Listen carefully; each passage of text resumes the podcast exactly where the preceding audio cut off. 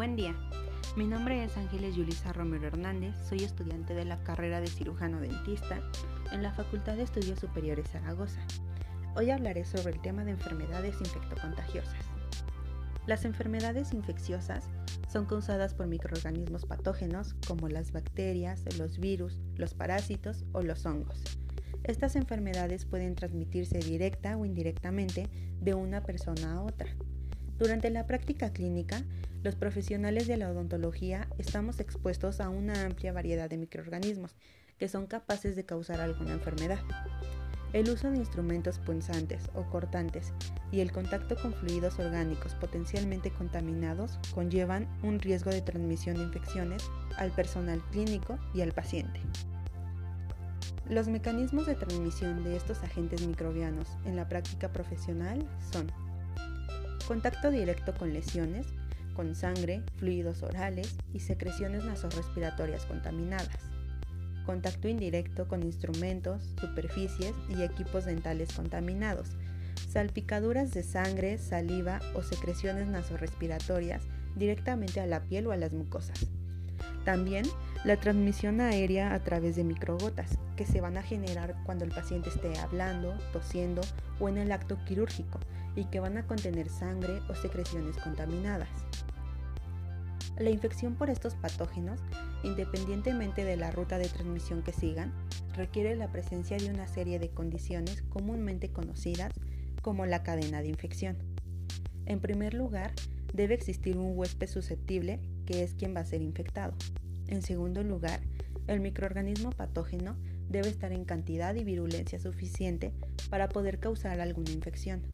Y por último, debe existir una puerta de entrada que permita a este microorganismo ponerse en contacto con el huésped.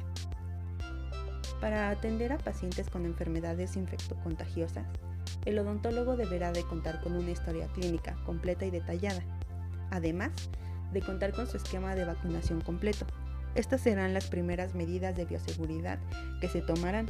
Posteriormente debemos de realizar el lavado de manos de la forma correcta, antes y después de estar en contacto con el paciente. Las medidas que el odontólogo deberá de tomar antes del tratamiento serán es preferible estar inmunizado y utilizar ropa de tipo quirúrgico desechable. Escoger un horario de poca actividad en el consultorio para evitar infecciones cruzadas Restringir el área preparando todo lo que se vaya a necesitar para el acto operatorio, como el instrumental, material y equipo. También los elementos para limpieza, desinfección y barrera. Cabe resaltar que las barreras de protección son el cubrebocas, careta, lentes de protección, pijama quirúrgica, botas quirúrgicas, guantes. Estos guantes deberán de estar nuevos sin ninguna rasgadura. Realizar el mayor número de procedimientos posibles, con el objetivo de restringir el menor número de citas para el tratamiento. Usar succión quirúrgica y dique de hule en los procedimientos que se requieran. Mantener gasas y toallas húmedas con desinfectante para la limpieza y eliminación del instrumental y material infectado. Evitar punciones y daño tisular. En tal caso se procederá a realizar el protocolo, permitiendo el sangrado abundante, eliminar los cuerpos extraños si es que se presentan, inmediatamente se lavará con agua y jabón abundante y se desinfectará el área con un antiséptico.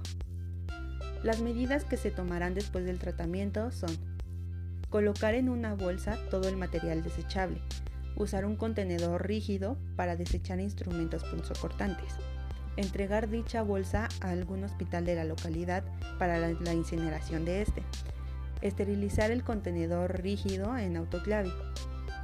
Es muy importante sumergir el instrumental en desinfectante concentrado, preferiblemente gluteraldehído. Posterior al tiempo suficiente de desinfección, se limpia y esteriliza. Desinfectar el área operatoria, piso y mobiliario. Las manos deberán de estar protegidas por guantes en cualquiera de estas situaciones. Finalmente, se van a desinfectar las manos con jabón a base de clorexidina. El odontólogo presenta un alto coeficiente de accidentabilidad debido a la práctica diaria con instrumentos rotatorios y punzocortantes. Estando expuestos a gran variedad de microorganismos presentes en la sangre, saliva, y vías aéreas respiratorias de los pacientes.